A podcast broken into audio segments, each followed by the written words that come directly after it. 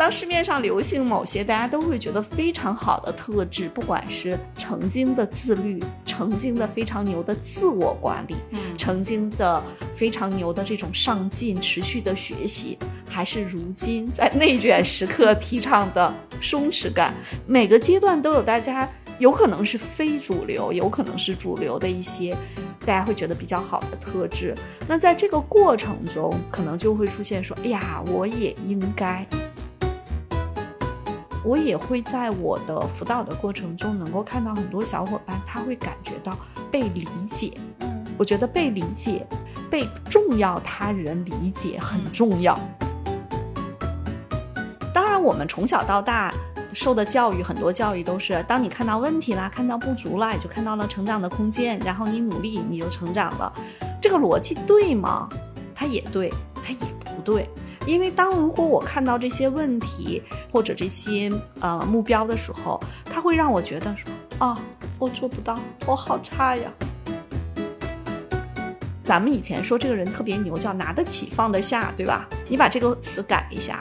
前后顺序变成叫放得下拿得起。然后我记得易安老师那会儿说了一句话，易安老师就是说，跑跑走走也是一种节奏。好，那我来分享一下我对自我改变的看法。我的观点是我没法自我改变，也不需要自我改变。欢迎大家收听十人十集，我是舒阳。我是赵楠，我是薛逸然。世界上没有完全相同的两片叶子，也没有完全相同的两个人。看到差别才能互相理解，关照他人才能认识自己。在聊呢第四十六期，也就是如何培养行动力，不如先放下自我攻击这一期之后，我们发现，对很多人来说，最大的一种痛苦来自对自己的不满。这种痛苦可能会转化成改变的行动力，也可能呢会让人日复一日的在懊恼和自责中打转。那我们究竟什么时候应该去学习自我改变的技巧？什么时候该去学习自我接纳的智慧呢？今天我们三位主播就好好坐下来聊一聊这个话题。然后这个话题其实是叶然老师发起的，然后想先问一下叶然老师，为什么你想说说这个话题？因为会有非常多小伙伴来找我做咨询的时候，给我的一个感受就是，哎，他们太拧巴了。当然，我们说纠结也好啊，拧巴也好啊，这个事情就人人都有，我也不能说人家有我没有，我也有。但我总是会觉得，有时候当我们自我，其实我特别想用一个词叫自我悦纳，自我接纳更被动，自我悦纳似乎好像更舒服一点哈，更顺滑一些。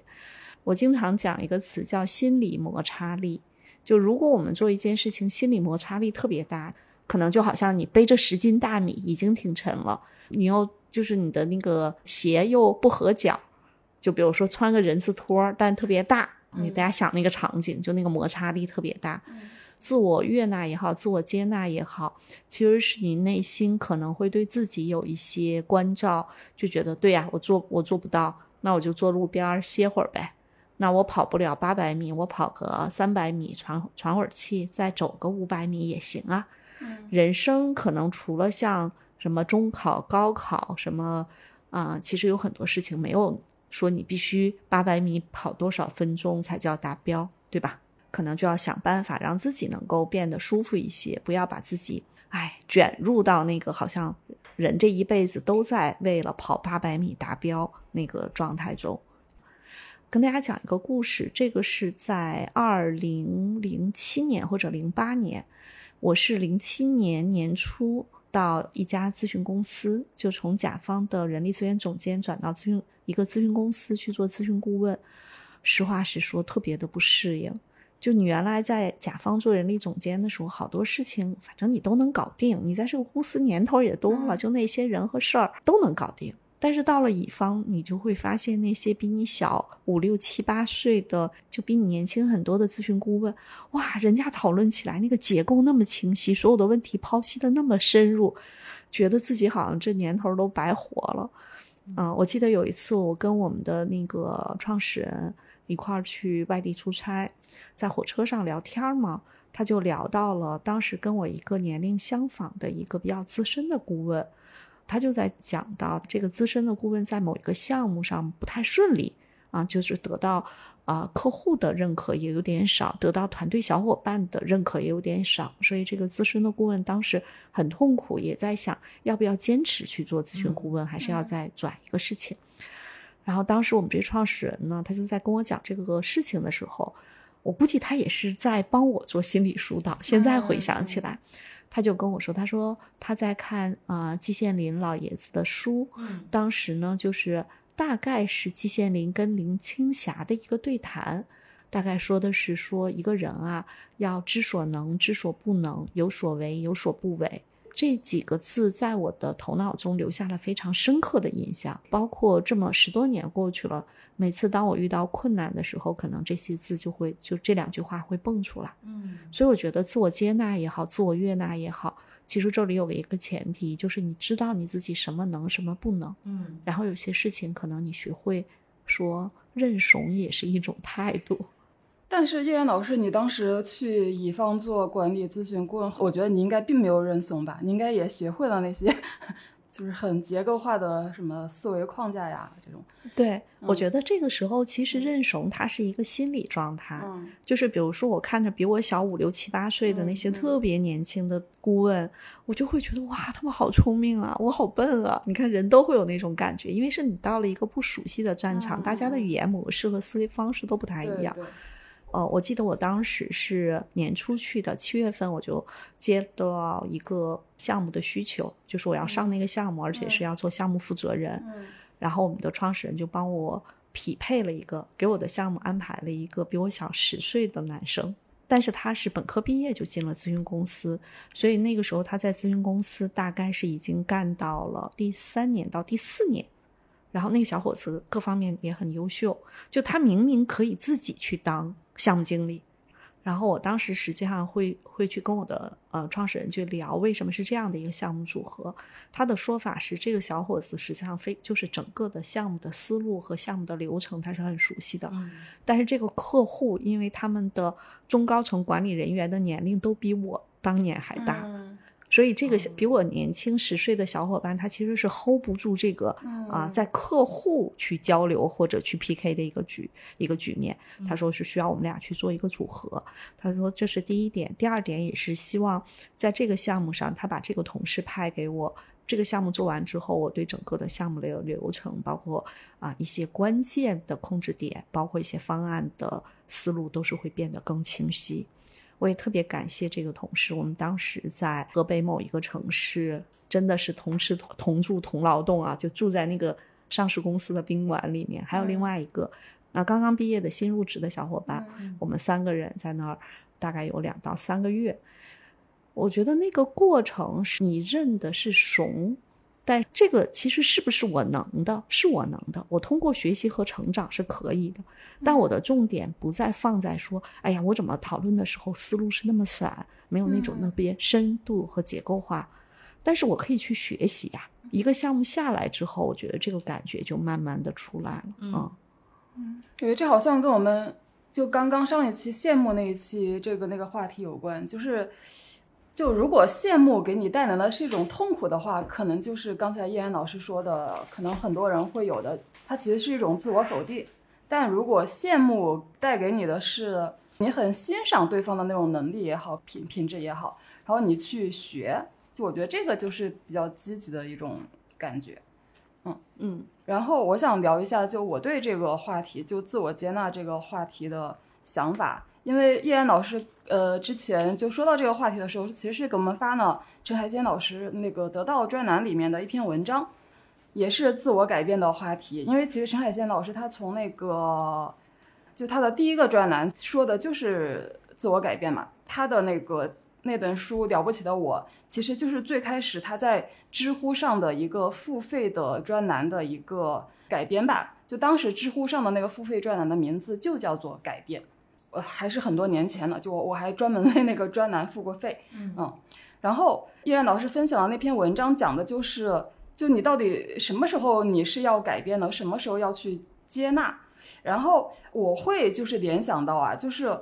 就是我看到的，包括我在呃十人十己听友群里面听到的，就一些听友他对自己的不满，通常更多的就是我们呃那一期说的，就我没有行动力，或者我发现我很没有专注力，总是跟这种我们这几年说的这个自我管理的能力有关的。其实关于自我管理这个事情，就我一直是有一种质疑吧，因为我看到市面上关于自我管理的这种内容啊、产品啊，就非常非常多，就不管是叫时间管理也好，或者叫什么管理也好，我我会觉得好像在比如说五年之前或者七八年之前，就是概这个概念好像就大家并没有那么的重视。就当然大家会讲，就一个人要自律啊什么的，但并没有开发出那么多什么自律的方法、自律的技巧、自律的工具。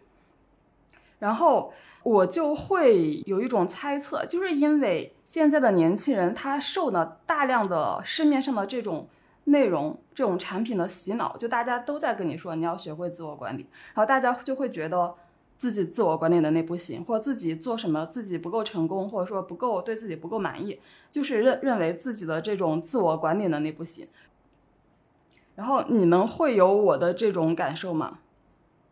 我觉得可能不是特别明显。我天生是属于比较努力的人，就我的努力其实更像是陈海贤老师所说的那种小步子啊。我记得我跟舒阳也聊过这个问题，就是我可能其实也看不了太远。啊，我就聚焦在当下去做一些事情，嗯，所以我对这个问题的感受不是特别的强烈。我不知道楠姐这边有什么感受？我对这个这个题目其实感受其实也来源于近期，我觉得，啊，其实之前呢也在组织里面更多的是一个一个任务，然后去完成任务，所以呢就是只是说，我觉得到这个年龄，到了这个年龄，再加上近期我们可能自己一起做一些事情的时候。其实，在这个部分会有困惑。这个问题其实之前跟依安老师上周咱们也聊过，就是关于过度服务这个部分。呃，我我我会觉得，在我的自我管理或者成长的过程当中，总会有一些议题就跳出来。嗯，然后呢，这个部分的题，这个议题呢，又是我自己觉得又是我必须去提升的部分，就不太可能绕得过去。比如呢？你觉得你的？嗯，就是刚才提到的这个话题，就比如过度服务的问题，就是时间管理嘛。如果这个部分其实是时间管理，还有一个你在服务当中可能会过度的给。嗯嗯，我解释一下，实际上是说我们说自我管理和时间管理这部分，它都有一个嗯，就是你自己有一个节奏感。楠姐这个例子就有点像说，他一天就二十四小时。然后他不管是工作上面的事情、自我学习和自我成长的事情，然后有的时候就会把他这个时间其实已经挤压到就是没有时间了，没有时间了。但是呢，可能比如说这段时间他先生因为一直在外地嘛，然后呢他就还要照顾儿子，然后这时候他就会觉得有些事情他的那个时间就他他还得照顾儿子，他会可能会觉得说总吃外卖不好，他就要想方设法说给孩子做一点饭，然后再挤压他的时间。然后这个过程中就会发现，他想做的事情和他能做的事情之间会出现这种冲突，然后他自己会很辛苦。嗯，我觉得楠姐的这种这个遇到的这种困扰，可能跟很多人的不一样啊，因为楠姐是觉得时间不够用，是吧？我理解。哇，其实职场人也会有好多，对，就是包括我之前辅导过非常多，我觉得不管是男性还是女性哈，但是以女性为主。尤其是他有了孩子，他要照顾工作上，比如说他十点上班，晚上十点下班，然后呢，可能还有一些就是需要去学习或者是在做的事情，然后到周末的时候，可能有时候还会加一个班，但这时候可能孩子不管是他的年龄段在什么年龄段，我接触的女性中，在这种上面存在那个。啊，挑战的还挺多的。嗯，是我理解。我觉得这个还是因为可能我们接触的人群不太一样，可能我接触的人群更多的是不是时间不够用，他其实是有很多时间的，不知道怎么就觉得好像我不能浪费这些时间，我得更好的利用这些时间，我要给自己制定一个什么计划，然后就能够达到一个什么样的成就或者一个什么样的效果。我觉得可能年轻人偏这些会多一些，特别是即便是职场人，就我遇到的很多人会跟我说，发现。就我工作了之后，就好像我就没有心思去学习呢。就可能他的工作对他来说也没有太多的滋养，但是呢，还是会消耗你的精力，甚至会有压力的嘛。他就觉得下了班之后，从对自己上进的那个要求，我是应该去学习的。但是呢，又不知道学什么，也不知道怎么学是有效的，或者说我又三分钟热度，一下子对这个感兴趣，好，一下子又对那个感兴趣，就他们是这种所谓自我管理的困扰。嗯，对，嗯嗯。虽然这么一说呢，的确嗯就是我们发现，就是不同年龄段、嗯不同嗯特点的伙伴，可能遇到的在这个问题上是不太一样的。嗯让我想起我很多年前辅导的一个女生，她实际上呢，一毕业的时候，她因为是在国外还是在香港还是在澳门，我记不清了，读的硕士，所以她其实是在找工作的时候错过了我们所说的，如果你在国内读硕士毕业的那个。就是最恰当的找工作的时间，嗯他那个时间稍微有点尴尬。然后回到国内的时候呢，因为他家也不是北京的，然后本科也不是在北京读的，所以在北京也没有什么收相对的资源，人也是一个比较内向的小姐姐。她当时第一份工作呢，就是特别偶然，家里某一个亲戚帮她投了份简历，她就去了这个单位。去了这个单位呢，这个单位实际上啊、呃也很小，一个民营企业，那些事情呢能做吗？也能做。他会也不知道外面还有哪些合适的工作，反正这份工作呢就先干着。他就会感觉到，就像舒阳说的，就是他明显感觉到这份工作挣的也不多，然后呢，你要说忙吗？也不太忙，嗯累吗？其实也挺心累的。然后自己再干点什么呢？好像就觉得应该再学点什么，也不知道学点什么，因为他没有目标，就是是一种失焦、失去焦点的状态。嗯然后那个过程中，可能比如说，因为也是一个挺挺美的小姐姐，我们说这个美呢，其实啊，每个人都很美啊，我觉得她可能也很爱美，嗯所以呢，也当时有一段时间，她会觉得自己胖了，然后就又想去健身，也坚持不下来，然后她把这些呢归结到是自我管理出了问题。嗯但事实上，后来他来找我做咨询的时候，我根据他过往的背景，根据他的很多点，帮他选择了一个工作方向。比如说，嗯这个女生的本科和硕士都是学的数学，其实她没那么喜欢。但是呢，她后来呢，我说误打误撞的去了一家公司，那个公司呢，老板让她去做那个生产流程上面的一些管理，嗯她能做吗？说句不好听的话，大专毕业也能做。嗯后来我就跟他讲说，我说那你能不能去锚定这个还是偏数据分析的岗位？因为他的本硕都是学数学的，虽然他没有那么喜欢，但是至少做这个岗位，啊、收入还不错。后来锚定这个岗位之后呢，他就又捡起了，因为他在上本科和硕士期间其实学过一些统计类的一些啊、一些工具，他就又把这个工具捡起来，包括又去学了一些线上课。你看，当他有目标的时候，他其实就行动了。嗯后来他找工作，我说这儿要跟大家分享一个小技巧，就有时候啊，如果你去转这个岗的时候，进大的公司是进不去的，因为很多大企业我要不校招，要不招社招的时候是招有经验。但是他当时就进了一家乙方，这个乙方实际上就是帮很多公司去做这种数据分析、出报告的。嗯嗯他就成功的转岗了。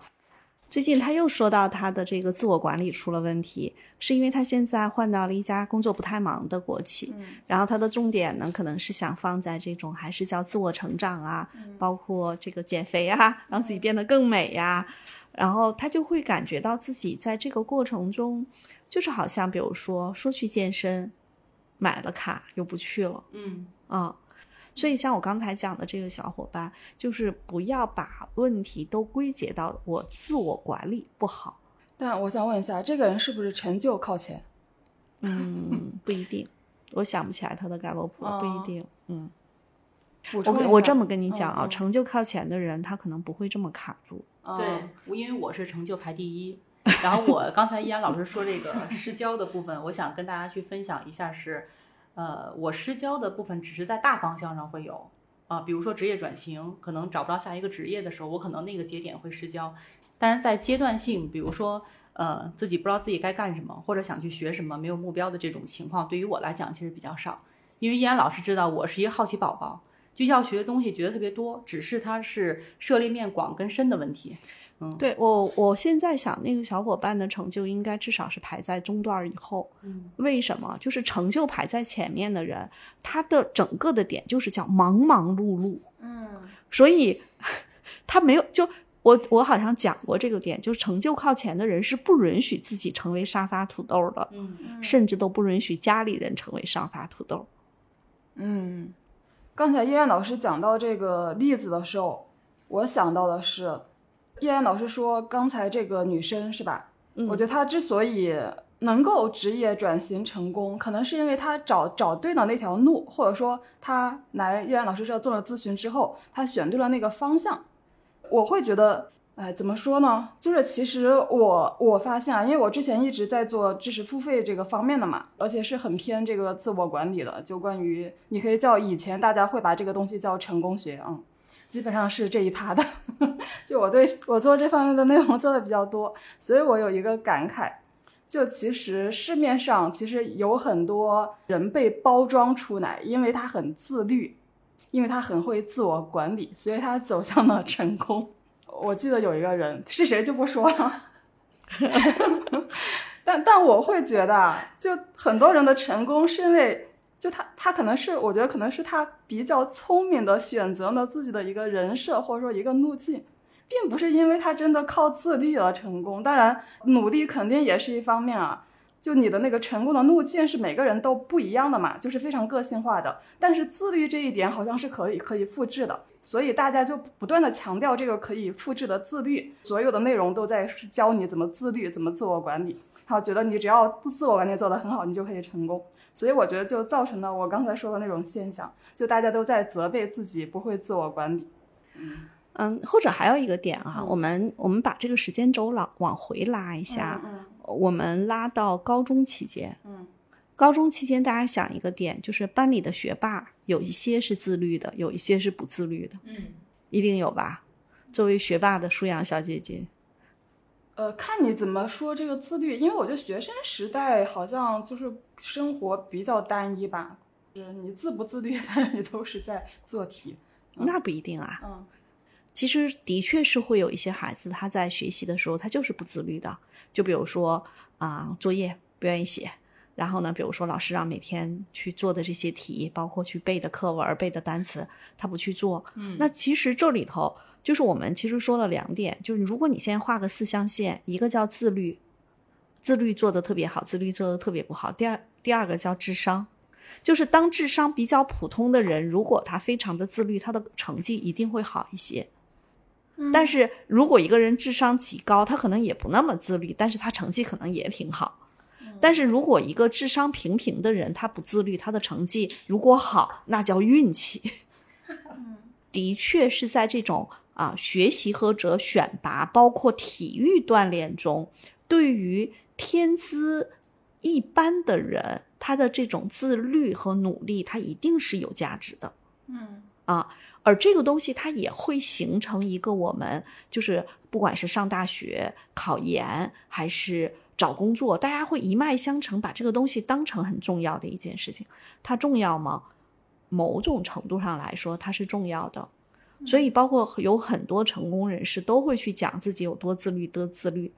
但是实际上还有一点，就是有的时候，如果一个人就是他的方向没有选择好的时候，他依然很自律，但是他可能也没有什么特别突出的成就。是的，是的。对，我是明显，我属于易安老师说，就是上学期间不是特别自律的小孩儿。就是舒阳小姐姐会说，哎，上学那会儿比较单一嘛。那我觉得我上学那会儿其实是比较丰富的，基本上刚才依安老师会提到的背书啊、默诗啊这种的，我会预判老师第二天如果不查，我可能就不会去做这件事儿。嗯嗯，然后我我印象里头，我们上初中的时候，经常是，比如说八点半开始上课，或者八点开始上课，我会特别早，七点钟就到，然后就看看小伙伴谁作业写完了，拿过来抄两下。但但你这不叫不自律，你这是不服从他律，是是因为你自己都不想啊。我觉得自律是说你想，但是你又抗拒不了诱惑，嗯，就不就觉得就自己不自律，没法自我管理自己啊。对，我也想啊，我也觉得是得把作业写完，对吧？但是我就是玩儿嘛，我就觉得哎，那个就更吸引我，但是作业得交，没办法，所以才会去干这件事儿嘛。嗯嗯。好，那下一个话题，你们是怎么理解自我改变的？或者你们能不能分享一下你们比较成功的自我改变？嗯，就是啊，这么说吧，我觉得每个人，就我老想说，人还是有出厂设置的，但是人是可以改变的。就是人的出场设置就有点像说，有人天生是苹果，有人天生是橘子。哎呀，一举这个例子就想起会被人说我把人物化了，只是举例啊，只是举例。对，那么这里面其实我就是想说的是，即便我们出场设置不一样，但是我们可以在自己的那个维度上有成长有变化。比如说，我天生实际上是一个语速特别快，今天快不了是因为嗓子疼。然后呢，就是想法也特别多，有的时候嗨起来的时候，其实叫没大没小。还有一个点呢，就有的时候。啊，情绪的稳定性在大五中的我的情绪稳定性也不太好，但后来呢，实际上不管是随着年龄的增长，随着工作以及在生活中你需要面对的各种各样的困难和挑战的时候，我会在很多时候，尤其是在情绪稳定性这个维度，我做了非常多的努力。嗯啊，首先呢，第一个点是，我是先知道自己的情绪稳定性不好，就比如说我的脾气来的特别急。嗯啊，哎，脾气特别急，可以去看看盖洛普中的行动和统帅。哦，行动就是极没有耐心，统帅还要求别人听我的。你想他脾气能好吗？啊，虽然我统帅没那么靠前，嗯，但行动太靠前。然后，嗯，但我发现，在有些场景下，我的这种很上头的情绪，其实特别破坏关系和破坏事情的进展进程。啊，就首先是我自己先觉察到了这一点，然后我想有变化。那我想有变化的时候，我会怎么？就是我会发现，哎呀，我这又上头了。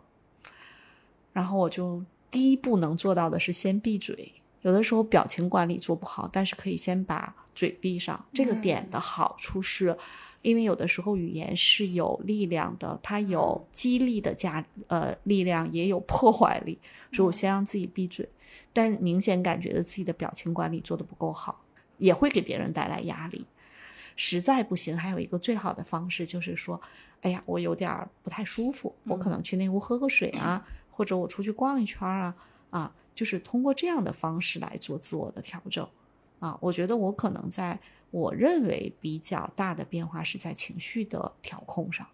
嗯，那你是什么什么驱使你做这种变化，或者说你觉得有没有一个时间点，你你就突然决定啊，我要做这样的改变？嗯，他可能没有一个具体的时间点，我觉得还是被社会毒打之后，不管是各个层面的毒打 啊，人嘛还是这样的，就是因为你你会发现，如果你由着性子这样去自动驾驶，你自己也未必舒服，嗯，然后事儿也不会办好。我在想，是不是当学到一些小技巧，其实对这个改变是很有用的。比如叶然老师刚才说的最简单的闭嘴，我觉得有的时候你觉得改变很难，就因为可能你就是没有学到一个小技巧。那个前两天王延雪同学在教妹妹怎么样去面对一些不知道应对的场景，对对对，嗯，然后他说了一个特别有意思的方式，我觉得这个方式太牛了，就是比如说。啊，如果一个跨部门的同事跟你特别急的说啊，这个事情，然后你就看着他，就沉默的技巧，对，你就看着他，然后你就会发现，就是当你就他扔出来扔过来的所有的东西，这个能量，你并没有给他怼回去的时候，你就看着他，这就是太极的最高境界，你把他那个劲儿就给卸下来了，然后等对方说完了之后，你说哦。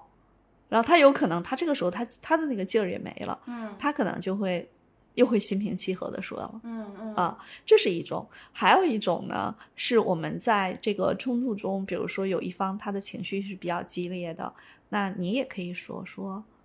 我们要不坐下来慢慢说，嗯，就其实你也是把他那个力量，嗯，给卸卸下来了，嗯。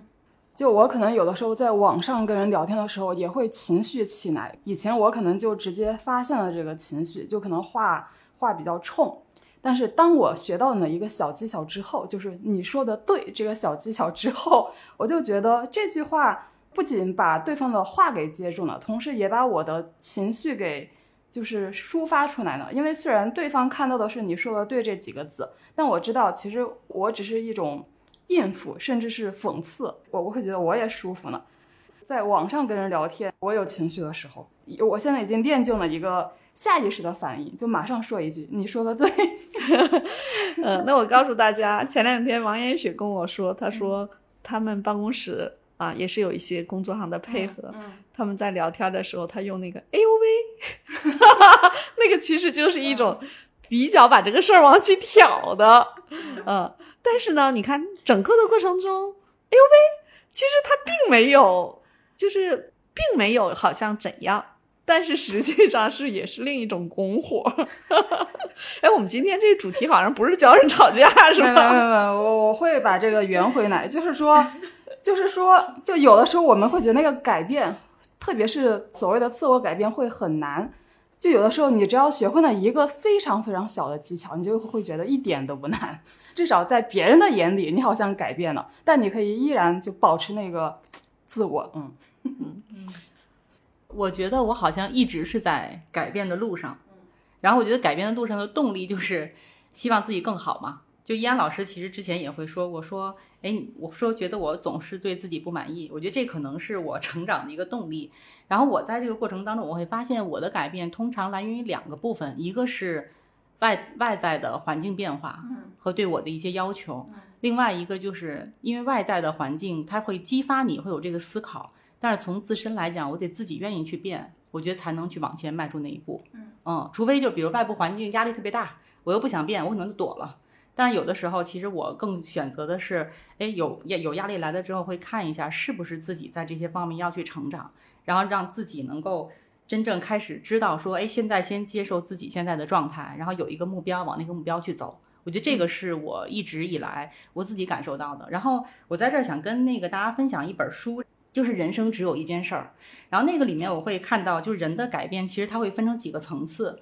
先是他有心念，嗯，就是一件事情来了之后，反复的反复的刺激你，刺激你，然后其实让你内心有感触之后，你才能慢慢慢的让自己的思想有变化，然后你的思想有变化之后，就会影响你的语言，然后当你语言说的多了之后，就会影响你的行动，然后后面就会变成习惯，然后影响你的个性的变化。所以我觉得其实这个改变最终的一点还是来源于我自己愿意去变。对，嗯。分享一个具体的例子哈，嗯，因为依安老师知道，其实我对数字特别不敏感，在跟依安老师讨论业务问题的时候，尤其是涉及到一些数字，明显能感觉到我不敏感。嗯，但是我为什么做业务那段儿，业务对数据是要敏感的？那是因为那是我的责任。所以，因为我在那个环境里面又有外部的这个压力，本身我是那个岗位的负责人，同时呢，我又有责任在，所以在那个时间段里面，我会特别的或者是呃让自己去专注数据的变化，我也能够看到一些，比如说数据带来的一些对业务的影响，但是我可能一离开那个环境了，我就又回到原来那个状态了。但其实你的这这一点还是并没有改变，因为你当时只是在那个任务下面，是吧？呃，我觉得这个东西的改变，其实它是分为不同层次的。首先，第一个啊就是我们今天的主题是关于自我接纳。嗯、我我觉得这里头会分为，就是你对我自我，就对每一个人对自己是不是能有一个相对比较理性客观的一个评估，就是到底什么可变，什么不可变。比如说，举一个例子，刚才楠姐说她对数字不敏感，其实这个呢，它可能是一个可变的特质。但是我自我我觉得我自己的愿望意愿里面没有那么想从根儿上去改变它。呃，对，这个可变的特质，是因为你变的是一种在某一个特定场景下的能力啊，对，啊。嗯但是呢，呃，不可变的特质，不可变的是什么？不可变的是楠姐一米七几，我不到一米六，我觉得这个是不可变的。嗯我觉得我们如果能对那个叫不可变的东西看到说我是接纳的，我觉得这两种情况就是还好，因为我觉得好像对数字很敏感，对数字敏感这个并没有被大家认为是一种被大家都在追求的东西，甚甚至有的人会说我对数字不敏感，就显示呢我是一个比较就是不不是斤斤计较的人，或者说不是那种。很刻板的一个人，甚至会觉得这好像他的反面，好像甚至会让人觉得一个人更加潇洒。所以我并不觉得这种是很多人会去追求的一个特质。但比方说我们前几期讨论过的，什么我要行动力很强，或者说我要情绪很稳定，或者说我要那个什么很松弛，就最近不是很流行的这个词嘛？就这些东西就会成为很多人向往的、追求的那个特质。但有的人会觉得我身上没有这个特质，然后这可能是一种自我不接纳。嗯。对，比如说松弛感这三个字跟我关系就不大嗯啊。但是如果我特别拧巴，就想要那个松弛感我觉得这个时候是其实还是挺难的一件事情的。嗯这里面其实就会回到我刚才讲的，我我觉得就是第一个是，如果你认为这件事情对你特别特别特别重要，比如说啊，如果我认为松弛感对我特别特别特别重要，我得先有这个意愿，对吧？就我认为它很重要，这个不是嗯别人认为它重不重要。嗯如果现在有一个人说：“毅然，你应该松弛一点了，你都五十岁了。”我心想，我五十咋了？碍你啥事儿了？就是我我的松弛感其实是它不是我发自我内心的，所以他认为我需要有松弛感。我心想说，那是我的事儿，跟你没关系啊。嗯就是，所以这个实际上是你，就是刚才楠姐说的，你的意愿强烈不强烈？如果某种情况下，我认为松弛感对我来说特别特别重要，这是第一点，就我要先认可。然后第二个呢，这时候我觉得我要想改变它，我会去找路径、方法和技巧。嗯比如说，我可能会让自己去练太极，可能去打坐，可能去正念冥想，嗯可能每天要给自己的一段呃，就是这个工作安排上有一堆的调整。嗯但是我特别理解顺阳小姐姐说的那个点，就是很多人当市面上流行某一个东西的时候，当市面上流行某些大家都会觉得非常好的特质，不管是曾经的自律，曾经的非常牛的自我管理，嗯曾经的非常牛的这种上进、持续的学习，还是如今在内卷时刻提倡的松弛感，就是每个阶段都有大家呃所说的这些，有可能是非主流，有可能是主流的一些大家会觉得比较好的特质。那在这个过程中，啊、可能就会出现说，哎呀，我也应该。所以这个“应该”这个词放在这儿的时候，它就不是那么强烈的我想改变。当然，也有人说我应该，然后他会有强烈的改变，比如说我应该锻炼身体，然后我有很强烈的动机，OK 也没有问题。那我我是想说另外一个点，就是自我接纳和自我改变，它其实是也是有这样的一个啊、我看起来它实际上是有一个过有一个进程的。比如说啊，我看那么多份盖洛普报告，有些人天生就是松弛感比较好的人，嗯有些人天生就跟我似的紧的不行，而嗯这种紧其实不仅仅自己有压力，也会把这个压力传导给自己身边的啊、亲朋好友。嗯那往往这份报告放在我这儿的时候呢，那个特别松弛感的人，有的时候我会去撬动他有没有一些具象的行动目标。嗯甚至就像咱们讲过挣钱那期的时候说到，如果一个特别松弛感的人，但是他感受到他把钱当成资源，是为了让他身边的人获得一个什么样的一个机会的时候，他有可能嘚儿也支棱起来去挣钱了。嗯啊但是有一些伙伴，就是他的报告放在我手里，我就知道他是一个很紧的人，嗯。甚至呢，这种紧，你看起来他很自律，我们不是说自律不好，但是他的自律实际上并没有给到他他所期待达成的一个目标。嗯就不代表自律一定能成功，或者我们打着引号的成功，就每个人对自己的成功和成就都有自己的期待嘛。嗯那这样的小伙伴，我会让他首先接纳他就是一个比较紧的人，然后我会去肯定他的这种自律啊、努力啊、比如嗯说啊，行那个纪律排在前面啊。专注排在前面，成就排在前面。你一想，他就是一个叫自律又努力又专注的人。嗯然后这时候我可能就会跟他讲说，当你非常努力的时候，如果他公平又排在前面，他就会在职场中，他就老会去觉得我这么努力了，但是我的领导不够公平，他没把这个机会给我。但是我就会去跟他拆解说，对你来说，你更擅长去做什么啊？你怎样去跟你的领导去沟通？怎么在你的内部拿到更符合你成长的一些关键任务？嗯所以，当一个人接纳了我是这样的人，比如说一个特别自律、特别专注、特别成就的人，他有可能沟通和取悦排在后面，嗯他可能特别不擅长去整合资源，也不擅长求助。那我可能会去跟他讲说，对，这是你，但是整合资源和求助是可以锻炼成一种技能，你不需要达到九十分，你只需要达到五六十分，再加上你的自律、专注和努力，你有可能就会干得更好。所以，一般我辅导小伙伴是希望看到他的盖洛普报告，告诉他说：“对，你是有这些特质，这是你。”同时你可以找到具象化的一个阶段性的成长目标。嗯我也会在我的辅导的过程中，能够看到很多小伙伴，他会感觉到被理解。嗯我觉得被理解其实本身也是，呃，获得自我悦纳的一个，就被重要他人理解很嗯重要。嗯我觉得获得自我悦纳还有一点，我觉得很多人的不满其实他是从审美的那个层面，怎么说呢？可能比如说他看到一个，比如电视剧或者一个综艺里面有一个人就表现得非常的松弛，非常的自在，就不被外界所裹挟和那个影响，嗯然后他就会特别羡慕那个人的状态。就我觉得这是一种审美层面的羡慕，但我会觉得其实任何性格的人。他都是可，他都他都有可爱的那一面的。比方说，一个很紧张的人，就是甚至是一个很刻板的人，他很多时候他也是很可爱的。我我可能一时想不出来一个例子啊，就比方说，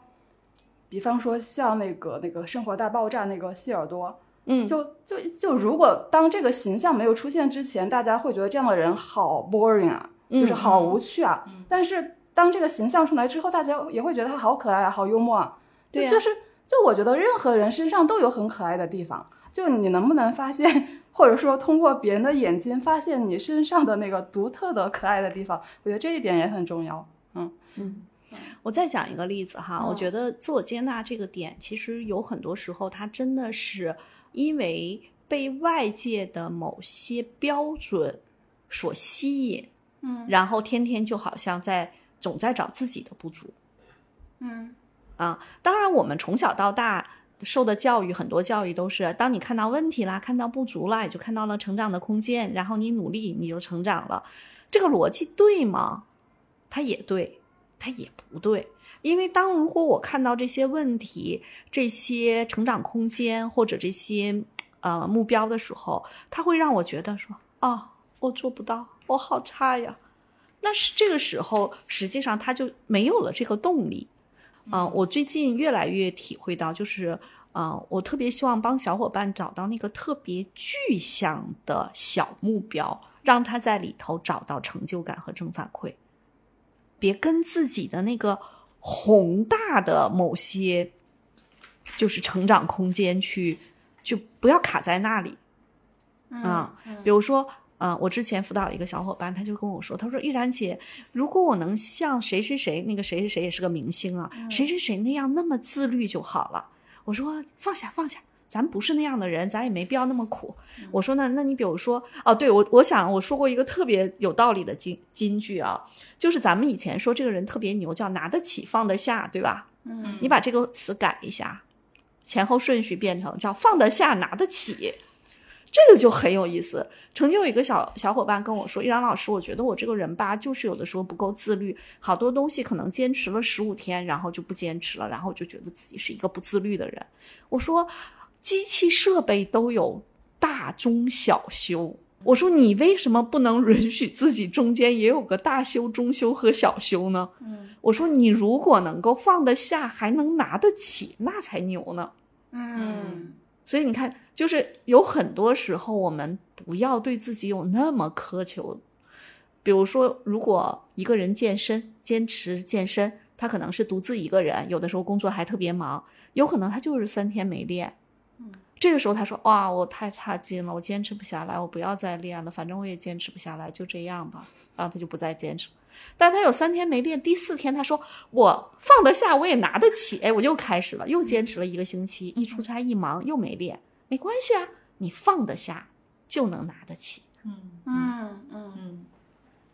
那我想说的，我想跟大家分享一个之前的一个例子啊，是我不是会有跑步的习惯嘛，嗯然后有一段时间，其实我在跑步上我会说哎呀，我膝盖疼，可能不能全程跑下五公里啊。然后我记得依安老师那会儿说了一句话，依安老师就是说，跑跑走走也是一种节奏。嗯嗯，其实我觉得其实比较重要的是，我们能够在呃自己的生活成长当中找到自己的节奏。比如说，就是我不知道你们啊，因为我可能会参加很多的社团，嗯。这些社团呢，通常是以比如说打坐、冥想等等这些，然后带动你去做一些，比如说我们自己能够跟自己对话的事情。嗯。那在这个过程当中呢，参加完了之后，他就会邀请你加入一个群，嗯。这个群呢就是打卡，然后这个打卡里面，我就会觉得就是就我们所说的职场那个卷哈，你就看到晚上就是小伙伴发，我今天那个冥冥想了三十分钟，那个下一个我冥想了四十分钟，然后我一般看到这种我就退了，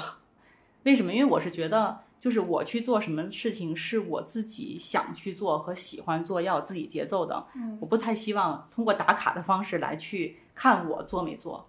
所以我觉得刚才就是依安老师说那个群体焦虑带动的我的个人焦虑，那我那我就规避这个部分。嗯哎，我再跟大家讲个好玩的，就是我最近运营了三个小的社群，每个社群就十到十二个人左右。然后呢，我们最近在做一件事情，叫“二十一天共读了不起的我”。嗯然后这个过程中呢，我给大家定了一个要求，我会建议大家每天都看。然后呢，我说怎么样才能做到每天都看呢？就这本书或者放在床头，或者放在书桌边，甚至可以放在卫生间。嗯啊，然后我还告诉他们一个更偷懒儿的方法，就是你不用从头看到尾，你翻到哪一页，看一页、看半页、看三页、看十页都可以。嗯然后看的过程中啊，你肯定就是会有收获，而这个收获呢，你可能今天遇到事儿了，你可能会觉得，哎，看完之后觉得，哦，是这样，或者你今天呢看完之后你上班了，哎，上班遇到事儿的时候，你想，哦，你看今天一早看书已经提醒我了，还挺有意思的。嗯然后我建议大家在群里分享。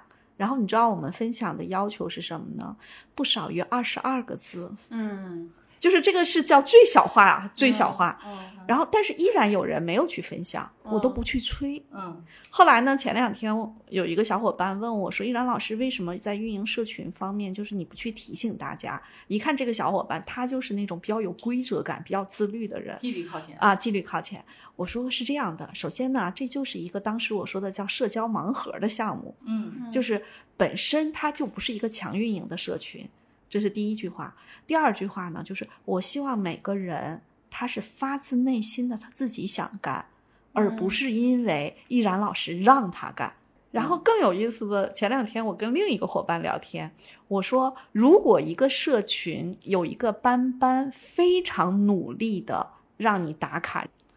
百分之八九十后面都有一个更贵的课在等着你。那我也跟大家讲，所有的这种就是从低客单价拉到中客单价，再拉到高客单价的社群运营的背后，都是相对来说会让你做很复杂的这种，就要去完成任务，然后在完成任务的过程中，让你付出的努力，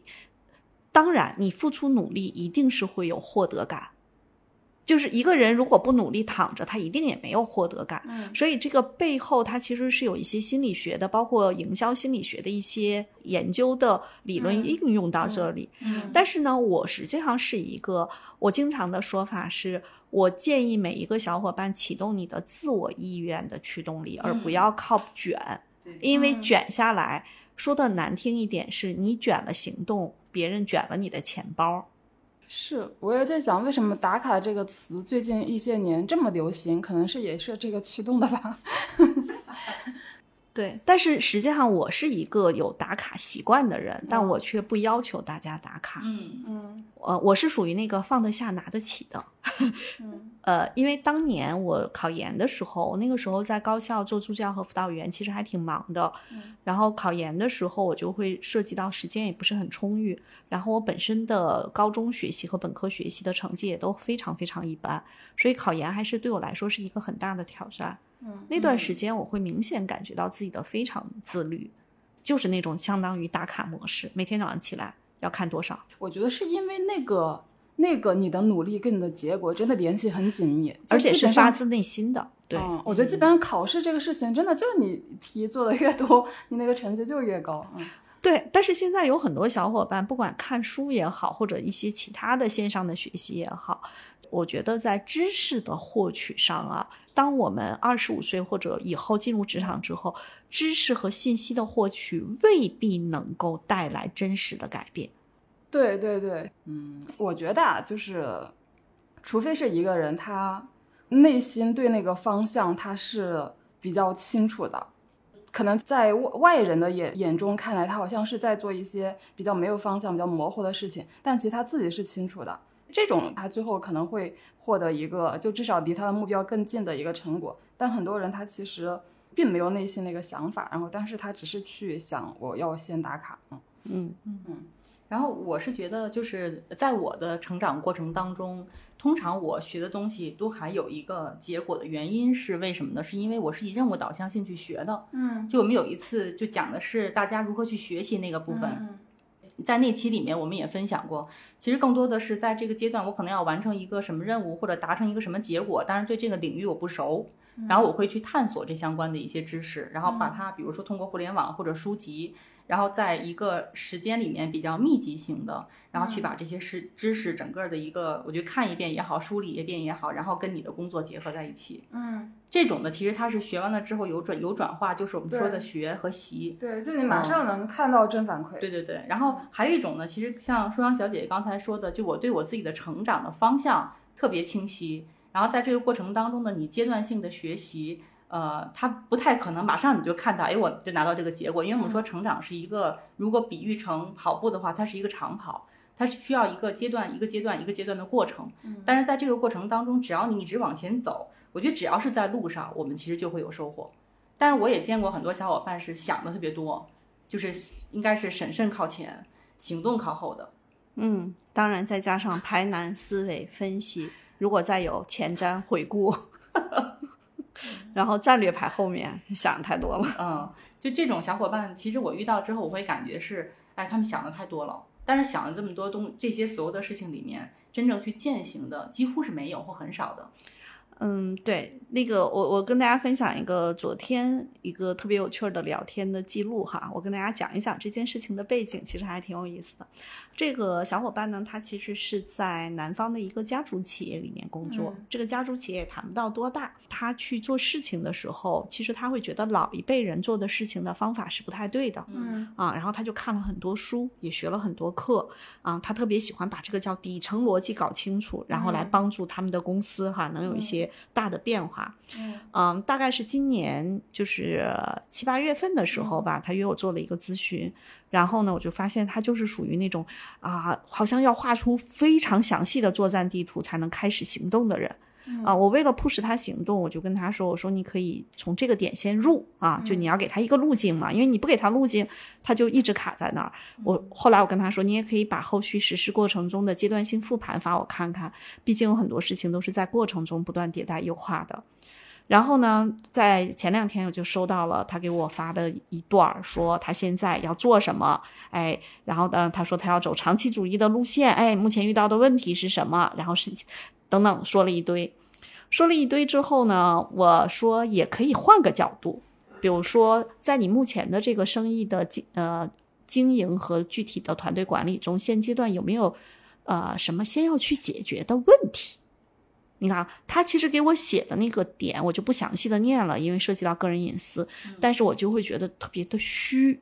嗯嗯啊，然后我就问了个问题，我说也可以换个角度啊，有没有一些先解决的问题？围绕这个问题想想，咱们学什么，需要跟哪些高手去交流？嗯啊，他说确实带着具体问题和挑战去学习或者求助，这个方式很有必要。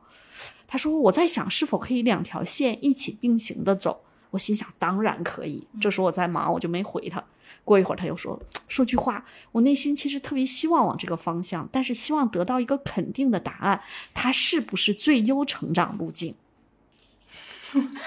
然后呢，他说我对自己有一点信心不是很足。我说你不是信心不足，是贪心太多，因为你在意最优最优成长路线。他说也可能是急于求成，不想浪费时间去使自己实践错误。我说那还不是贪心吗？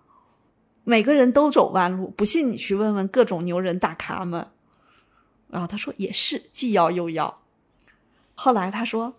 哎呀，是我可以反过来想一想，我得思考一下，假设没有人能给我指点的话，我得怎么迅速下定决心去实践？”我就给他点了个赞。天啊，我觉得这像一个聊天机器人在聊天，并且这个聊天机器人被喂了非常多的大词。然后他说，他最有意思的是这句话，他说：“果然还是跟人交流，有时候没有答案也是一种答案。”嗯，还被喂了很多金句。但是我觉得昨天这个交流呢，就是我自己觉得特别有意思，就是啊、因为跟这个小伙伴就是之前啊、咨询的时候建立的这种信任还不错，就是我可以开怼他，嗯我说你不是信心不足，你是贪心太多。虽然是玩笑话在开怼，但他接得住这种怼。其实他最后说的那句话就是没有答案也是答案，其实已经他可以行动了。嗯啊呃，这也是我们在讲的一种例子啊，就是有一些小伙伴真的是想太多了。嗯哎，我有时候老在想，人活着要啥事儿都已经是跟地铁线路图似的都确定了，你还往下活吗？嗯，好，那我来分享一下我对自我改变的看法。就我的观点是，我没法自我改变，也不需要自我改变。我能改变的只是一些具体的事情。然后，为什么我觉得我没法自我改变呢？就有一个比喻说，你没法自己拎着自己的头发把自己给抬举起起来举起来。对，我觉得就是这个意思。嗯，对，但但是我是相信那个，我是相信人是有那个自由意志的，但这个自由意志并不花在你去修理自己这个地方。我我觉得这里面其实就是我刚才和嗯舒阳在聊的，就是关于自我改变这个点，就是什么是不变的，什么是可变的，哪些是我想变的，我在可变、我想变的维度中找到路径和方法。嗯嗯，是。然后就举我要举的例子，就是我三个月之前开始的减重计划。首先，我没有要求自己成为一个很自律的人，我也从来没有要求自己成为一个意志力坚强的人。所以我的这个减重计划，我只给自己定了一个目标，就是体重秤上的那个数字下降到四十五公斤，这是我唯一的一个目标。然后我并没有说 我要通过这个这个这这个这个证明自己是一个自律的人，或者说是一个很有意志力的人啊。这个我不想去证明，我也不想不想把自己包装成一个什么很自律的人啊。我觉得我就是我这个样子啊。然后那为什么我要开始这个减重计划呢？这就说到，就是如果你想做成或者说做到一件事情，我觉得有效的那个动力到底来自哪儿？就我为什么想减重呢？就是我三个月之前我看到那本书《福格行为模型》，然后看到这本书之后，我就很很生气，为什么呢？就首先那本书很很厚，就看得我很烦。然后呢，又举了一些让我觉得很扯的一些例子，但是我还是把它给翻完了。然后我就觉得翻完了这本书，我任何收获都没有。但我觉得这是非常自然的。我觉得像这种教你怎么去改变自己的这种书，如果你不行动，那你肯定任何收获也 没有呀。那我就想，那既然我都花了这么长时间看完那本书呢，我如果能够让这本书对我起一点点作用，因为我以前的习惯是，如果我看了一本书之后，我可能会做一些输出嘛，比如说写一篇公众号，至少发一段二十二个字的文字去分享一下 也可以。但是我看完这本书之后，我真的就是有点不知道想说什么，我就想，那我就做点什么吧。然后我就因为那本书里也经常拿这个减肥举例子嘛，就我说，那我就用这本书的方法，在自己身上测试一下，我能不能减重成功。我觉得舒阳这个点特别好，就有的时候啊，嗯就是你不妨把很多事情当成是一个实验，嗯就不要那么苦大仇深活着。对，对，然后我就起了这个想法，而且我是抱着一种好玩的心态，就因为其实我在七月份的时候，我当时就是还写了一篇公众号，就是分享我的一些这个当时还在一个刚刚开始的那个阶段，就我在想，我可能现在立一个 flag，看看三个月之后我能不能实现这个 flag。如果我实现了，我我可以写一篇这个复复盘的公众号，我觉得这是一件很有意思的事情，就在自己身上做实验。所以就是这两个原因，一个是看那本书，还有一个我觉得这个东西比较好玩，所以我就决定开始了这个减重计划。然后这是驱动我去做这个事情的驱动力。就其实我我是不是真的享受？我当然也是真的享受。我维持现在的体重已经十年了吧。就是我当然之前一直也是觉得我要瘦一点就更好，但之前只是在想，就只是就好像。就很多人会觉得啊，我要这样更好，那样更好，但就从从来没有真正的执行过一个什么节食计划或者说锻炼计划。然后呢，我再分享一下，就是因为到现在也快三个月了吧，就我觉得我基本上还是坚持下来了。那为什么我能把这件事情坚持下来呢？嗯，我觉得其实最重要的原因还是环境，并不是我这个人真的意志意志力多强啊。这个环境就是因为我现在是自由职业，就是我基本上对自己的这个饮食一日三餐可以做到完全的控制，或者说比较能够自己去安排。就我在想，如果我在呃以前是上班族的一个身份的话，就我现在的饮食计划是很难的，因为首先你是经常在外面吃饭，你跟同事点外卖什么的，你这个饮食真真的很难做到控制的。还有一个原因就是你在工作的时候啊，你的那个压力啊是你不可控的，就你不知道你哪一周就是可能你心情不好，你就想暴饮暴食一顿。但是当自由职业之后呢，我觉得我的这个工作节奏和压力是我自己可控的。嗯，我觉得是工作环境的这个改变，让我做这件事情就变得更加简单了。嗯嗯，和老话儿说啊，嗯，就我奶奶那辈儿的人说，就是呃，人的潜力其实实际上是很大的，他没有被逼到那份儿上。嗯，然后我想说的是，其实我看到舒阳这段，我会感觉是，其实好奇心，嗯，是驱动我们去做出改变的一个非常重要的。嗯，好，还有一个呢，就是我想说，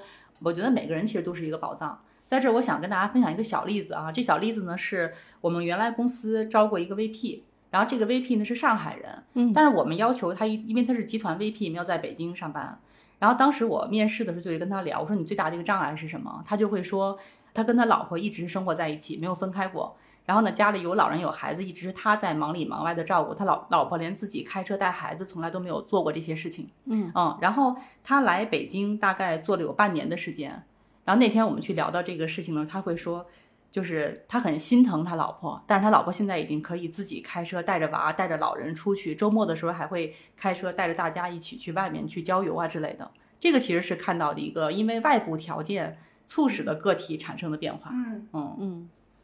是。所以我想通过我的这个例子，我其实就想表达一个观点，就是你不是因为。对自己很不认可、很不满，所以你才能够去改变。有的时候改变只是一个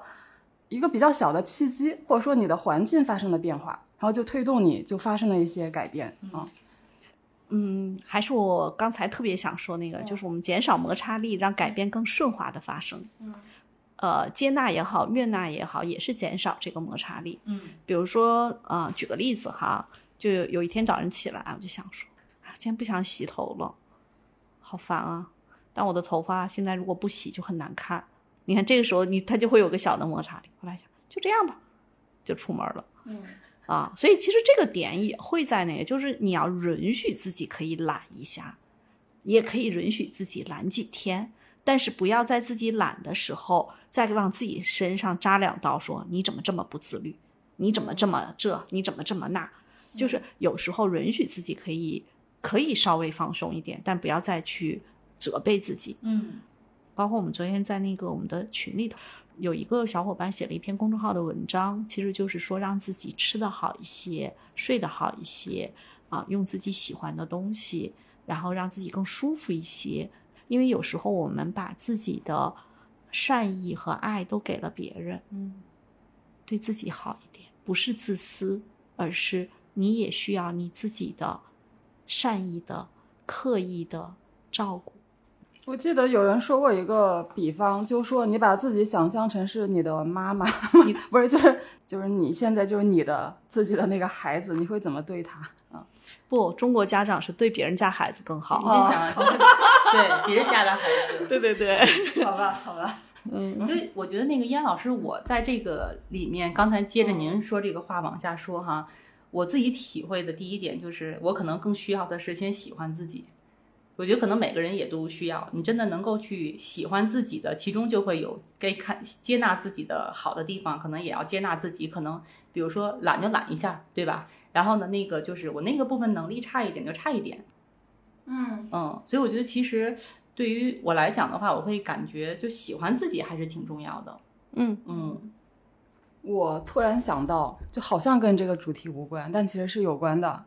我我有一个朋友，其实就是小 PO。我其实，在前面某一期节目里也说到，我觉得他有一种非常强的能力，就他通过他的眼睛，就每个人他都能够发现他身上可爱的地方，或者说好笑的地方。嗯，好笑的地方。对，我觉得这，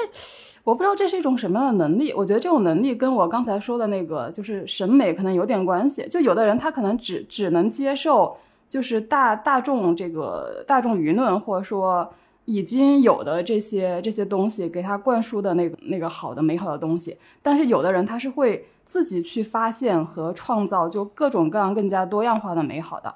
那其实我们每个人就是要训练自己这种眼光，或者说这种这种欣赏能力吧。就你能不能把自己，比如说以自己为原型，就不管你你是一个内向的人、情绪不稳定的人，或者一个很自律、很刻板的人，或者说一个什么样什么样的人，你有没有能力把自己的这些特征，把它虚构或者想象成一个很好玩的一个一个主人公的一个形象？就你是主角。你是很可爱的，很幽默的，就你，但是这种幽默是你自己独有的那种幽默，那我觉得可能你就已经可以接受自己了啊。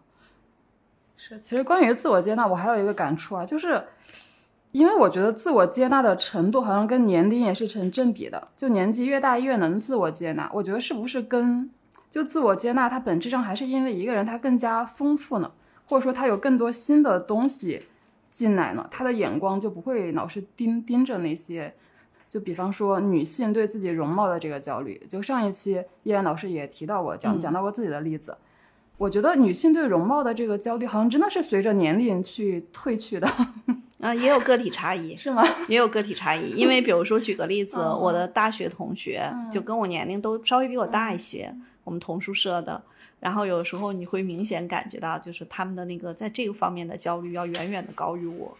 的确，不同年龄段的女性关于对于容貌这件事情，它从大的概率上一定是跟啊年龄会有关系。比如说我们在十几岁、二十几岁的时候，在容貌这件事情上是非常在意；到五十多岁、六十多岁，也许没那么在意，但依然有人很在意。